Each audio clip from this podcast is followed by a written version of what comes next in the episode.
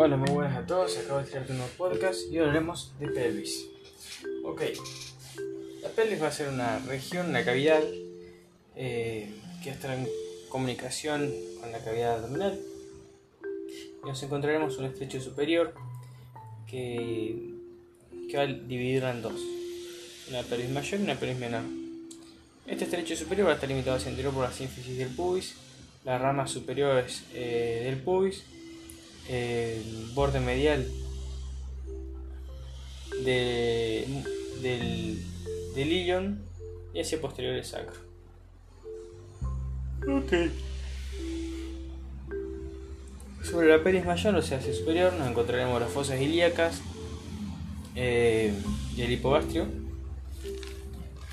Es decir, esta pelis mayor contendrá más que nada órganos eh, órganos eh, abdominales, mientras que la pelvis menor se le podrá llamar pelvis propiamente dicha y contendrá los órganos pélvicos.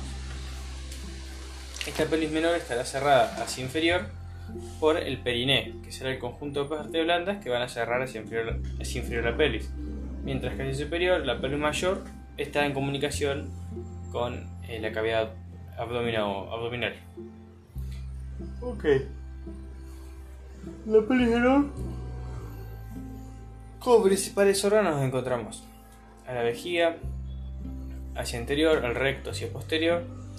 Eh, y en la mujer nos encontramos a la vagina, al útero, a las trompas uterinas y a los ovarios. Y en el hombre a la próstata eh, y a las vesículas seminales. Además, en ambos eh, sexos nos encontramos a la uretra, con sus cuatro porciones. Comenzando a describir, eh, vamos ahora a describir, si se quiere, la irrigación de estos órganos y el drenaje linfático. Comenzando por el linfático, que es el más complicado. Es la irrigación después más fácil. Eh, antes de describir estos órganos, voy a comentar muy brevemente el periné, que va a ser el conjunto de partes blandas que cerraba hacia inferior esta pelvis menor, limitada hacia superior por el estrecho superior de la pelvis, que era cinturón del pubis, borde eh, medial de las ramas superiores del pubis, de, sí, del pubis y el ilíaco borde medial también. Y pus ilíaco. Hacia posterior el sacro. Ok. Perine. Em, contendrá eh, una serie de capas, encontrando la más superficial al tejido celular subcutáneo de la piel. Luego nos encontramos una bolsa subcutánea, bolsa adiposa subcutánea. Luego la fascia perineal que va a envolver a los músculos eh, músculos eh, superficiales del periné, tales como bulbo, eh, músculo bulbo cavernoso, me parece. Eh, también tenemos, no, perdón, el isquio cavernoso, el músculo bulbo esponjoso me suena, pero no creo. Bueno, el transverso superficial. Eh, me lo confundo con los órganos erectores femeninos. Pero tenemos transverso superficial, isquio cavernoso. Y este último es el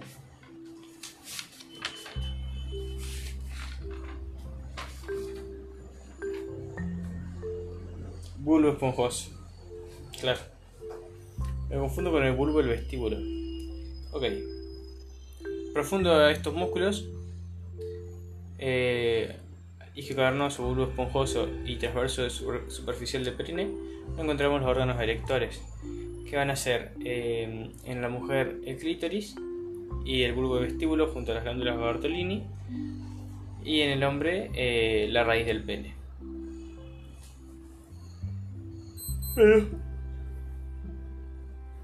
Luego, profundo de estos músculos, nos encontramos a la membrana perineal que los va a separar de, estos órganos erectores. La membrana perineal que los va a separar de los músculos em, profundos del perineo. Que van a ser esfínter externo de la uretra y también eh, transverso profundo del perineo. Profundo estos músculos profundos del perineo nos encontraremos eh, hacia posterior a la fosa isquional y esta fosa isquional que va a comunicar con el foramen ciático menor eh, a, lo que es esta, este periné eh, eh, y a la región glútea, donde nos encontraremos paquete vascular pudendo interno, dándonos al arteria y nervio rectal inferior. y bueno, eso. También nos encontraremos al músculo obturador interno cerrando en parte lo que es la fosa isquional y en otra parte el foramen ciático menor y el área músculo interno. Siguiendo hacia profundo, el último elemento que nos encontramos cerrando esta cavidad pélvica propiamente dicha y formando parte de este periné va a ser el diafragma pélvico, que va a ser dos músculos y uno con tres fascículos. El que tiene tres fascículos es el músculo elevador del ano, va a tener un fascículo pubo eh, rectal que va a salir del pubis y rodeando lo que es el conducto anal vamos a tener eh, un pubo coxigio, que es del pubis al coxis, y un eh, músculo iliocoxigio, que es del eh, músculo del, no, del, ilion al coxis. ok. Por último, el otro músculo que va a conformar junto al ordenado del diafragma público va a ser el músculo isquio coxigio, que va a ir de la espina ciática y el isquion al coxis, si no me equivoco. Bueno, eh, eso es todo por perinero que vamos a mencionar, después un podcast bien. Y ahora vamos con linfáticos. En el caso de una mujer, vamos a ver primero los linfáticos de la mujer y después los linfáticos del hombre. Eh, vamos a tener linfático de vejiga. Vamos a dividir en dos corrientes, en cuatro corrientes, eh, que van a drenar en dos nodos. La corriente anterior y lateral va a ir a los nodos ilíacos externos. Eh, y la posterior e inferior hacia los nodos ilíacos internos. Ok. Eh, los nodos linfáticos del clítoris irán hacia los inguinales superficiales. Los del recto tendremos tres corrientes, una superior para que se dirigirá hacia los nodos mesentéricos inferiores eh, una media hacia los nodos ilíacos internos y una inferior hacia los nodos ilíacos comunes y eh, presacros o del promontorio. Ok. Siguiendo con los nodos linfáticos de la vagina, irán hacia los nodos. Tendremos tres corrientes, perdón. Em, una superior hacia los externos, una media hacia, hacia los internos Claro, la superior igual a del cuello. Una interna. Hacia los, hacia los, una media hacia los internos y una eh, superficial o, que se encuentra en lo que es el orificio vaginal, en la vulva, que iría hacia los nodos inguinales superficiales. Em, siguiendo con los linfáticos del ovario, irán los del ovario derecho a los nodos preaórticos del ovario izquierdo hacia los aórticos laterales, siendo los nodos del útero, que son los más importantes, vamos a tener eh, unos nodos del cuerpo y otros nodos del cuello. Cada uno tendrá tres corrientes. Los del cuerpo tendrán una corriente anterior, otra superior y otra inferior. Y los del cuello tendrán una corriente posterior, otra superior y otra que sigue la arteria eh, uterina. Comenzando con los del cuello, los que siguen a la arteria uterina van a ir hacia los nodos ilíacos internos. ¿Por qué? Porque la arteria uterina sale arteria interna. Los que siguen a, los, eh, la corriente posterior del cuello va a ir hacia los eh, nodos presacros y los de la corriente superior hacia los nodos externos. Ahora, los del útero, la corriente inferior, como está adyacente a la corriente superior del cuello, ¿por qué? Porque la parte inferior del útero, el cuerpo del útero y la parte superior del cuello del útero están adyacentes. Entonces, las, estas corrientes linfáticas de ambos irán hacia lugares en teoría adyacentes o al mismo lugar. En este caso es al mismo lugar, será nodos externos. La corriente anterior en el cuerpo del útero llevará muy poca cantidad de, linfa, pero igualmente es válida describirla y seguirá lo que es el ligamento redondo del útero que se inserta en el monte del pubis, por lo que irá los nodos inguinales superficiales. La, la corriente superior seguirá los vasos ováricos drenando lo que es el fundus del útero, del cuerpo del útero, eh, y yendo hacia la derecha a los. la mitad derecha a los preaórticos y la mitad izquierda a los aórticos laterales. ¿Por qué? Porque la vena ovárica izquierda en la vena renal. Eh, bueno, eso es todo por nodos linfáticos de la mujer. Ah, tropa uterina. Eh, hacia también va a seguir una corriente medial hacia lo que es eh, de cada trompa vamos a tener una corriente lateral y otra medial la mitad medial y la mitad lateral la mitad medial hacia los ilíacos internos siendo la arteria uterina la mitad lateral de la izquierda hacia los aórticos laterales y la mitad lateral de la derecha hacia los preaórticos mientras que ambas mitades mediales hacia los internos siguiendo la arteria uterina que nos da una arteria tubovárica para irrigar lo que es la trompa uterina mitad medial y el ovario, estamos hablando con una rama tubárica lateral de, la arteria ovárica. Bueno, eso es todo por lo de la mujer, vamos con lo del hombre. Próstata. Vamos a tener cuatro corrientes. Una superior, una inferior, una lateral y una anterior. No, una anterior y una posterior me parece. Y una inferior lateral. Ok, la inferior y lateral, ya la acabo de ver. Eh, inferior lateral y. Mm, inferior lateral, sí. Y anterior hacia los nodos ilíacos internos. O sea, son cuatro corrientes que van hacia tres nodos. Cuatro. Hacia tres. Inferior lateral y, y anterior. Esto siguiendo lo que es la celda prostática. Van hacia los nodos ilíacos internos. La corriente posterior iría hacia los nodos presacros y la superior hacia los nodos ilíacos externos. Em, los nodos linfáticos de la vejiga son iguales, cuatro corrientes, eh, dos nodos, la corriente inferior y lateral eh, hacia los externos y la posterior, no, perdón, la superior lateral hacia los externos, superior, eh, inferior y posterior hacia los internos. No, perdón, lateral, vejiga cambia en mujer y varón, parece.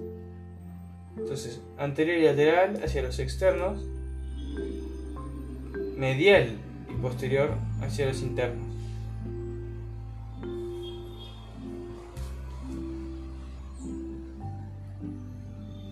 No puede ser que cambie de la mujer. Posterior y medial internos, anterior y lateral hacia los externos. Anterior, lateral, externos, posterior y medial internos. Tiene más lógica. Testículo igual que ovario, el derecho a los preaórticos, izquierdo a los aórticos renales, eh, los aórticos laterales, estoy quemadísimo, tengo que dormir. Eh, los de la envoltura del pene hacia los inguinales superficiales eh, e inguinales profundos, los del glande, eh, y órganos eréctiles hacia los internos también en inguinales profundos, escroto inguinales superficiales eh, y próstata. Bueno, próstata ya lo dijimos. Tenemos cuatro corrientes, tres nodos, base o superior hacia los externos, eh, inferior lateral y anterior hacia los internos y posterior a los presacros. Y ahora sí, gente, eso es todo por linfáticos. No es tan difícil, ¿eh? Yo tengo miedo del linfático de Peri, es como todo diferente, no, tiene lógica. pero sí, de poco va saliendo. Eh, vamos con irrigación. Irrigación de próstata va a tener eh, ramas de la punta interna, ramas de la vesical inferior y ramas de la arteria rectal media. Las tres vienen de la arteria ilíaca interna. Eh, y la rectal posterior va a, irrigar la cara posterior, la, mm, la inferior va a, irrigar la cara superior y la pubenda interna va a irrigar la cara, la cara anterior. Em, irrigación de vejiga.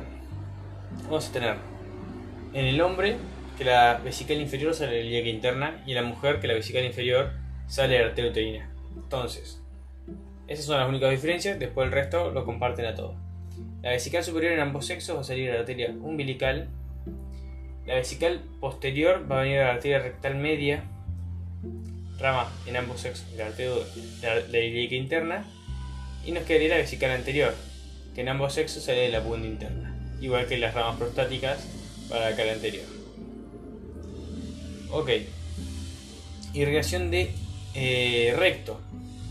Ambos sexos es la misma, es tercio superior de la arteria mesótica inferior, la rama terminal, que en realidad es la continuación del tronco de la formado por la arteria, la rama descendente, la cólica, sub, izquierda superior, eh, y, la cólica, y la cólica izquierda inferior, que se anastomosan, formando el tronco de las sigmoides. A nivel del recto se continúa como arteria rectal superior, y este irrigar el tercio superior. El tercio medio estar irrigado por la arteria rectal media, que es rama directa de la arteria interna, y el tercio inferior va a estar irrigado por la arteria pudenda interna, que es rama de la arteria interna.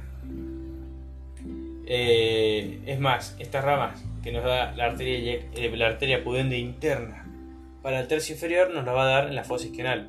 Porque si recuerdan, esta arteria ilíaca interna nacía de la de esta arteria pudenda interna nacía de la ilíaca interna, pasaba por el foramen asiático mayor, infraperiformemente hacia la región glútea y luego volvía a entrar a la pelvis, en realidad el periné, por el foramen asiático menor que comunicaba la región glútea con el periné, exactamente con la fosa isquional. En este momento, en la fosa isquional, es donde nos da las arterias rectales inferiores para el tercio inferior del recto. Por último nos queda eh, irrigación de ovario, eh, de testículo, eh, de útero y de vagina. De testículo va a ser súper fácil, arterias testiculares, junto al plexo pampiriforme, que va a ser el homónimo a venas testiculares, y van a venir eh, de la arteria aorta abdominal a la altura del E2, entra por el conducto inguinal, anillo profundo, anillo superficial y llega al testículo. Ok. Em, por el lado de la irrigación del ovario va a ser muy fácil también. Va a estar dada por las arterias ováricas, también de la aorta descendente abdominal a la altura del E2 y también estas van a estomosar a la altura del hilio del ovario con las ramas ováricas de la arteria tubovárica de la arteria uterina que era rama también de la, de la interna. Eh, y bueno así es como se da la irrigación del ovario. Eh, irrigación de vagina nos queda. Va a estar irrigada por la arteria vaginal principalmente pero el, el tercio superior de la vagina va a estar dado por una anastomosis entre la arteria vaginal y ramas vaginales de la arteria uterina, que si recordamos el útero se encuentra hacia superior de la vagina, por lo que tiene sentido que irrigue su tercio superior mediante una anastomosis con la arteria vaginal. Ahora bien, nos queda eh, también un detalle, la arteria, eh, la vagina perdón, va a recibir hacia posterior ramas de la arteria rectal media, queda también rama de la arteria interna, para la cara posterior de esta vagina. Ahora sí, nos queda irrigación de útero. El útero también va a ser muy sencilla la irrigación, pero también es importante. Va a estar irrigada su parte superior, eh, el fundus y demás, pero principalmente la parte superior del útero, por una astomosis entre lo que es las ramas tubáricas laterales de la arteria ovárica con la arteria uterina. Eh, y luego, principalmente, la irrigación del útero va a estar dada por esta arteria uterina. Eh, a su vez, como mencionamos, el tercio inferior va a estar también un poco irrigado por la colaboración de la anastomosis con las ramas eh, entre las ramas vaginales de la arteria uterina y la arteria vaginal. Eh, esto, o sea, se da una irrigación eh, mediante una anastomosis en el borde lateral del útero, entre borde lateral superior del útero, entre las ramas tubáricas laterales de la arteria ovárica y las ramas tubováricas de la arteria uterina. Eh, y bueno, eso es todo.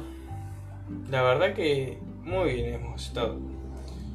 ¿Cómo se.? Ah, irrigación de trompas uterinas. Es un detalle, pero bueno, está bueno también saberlo.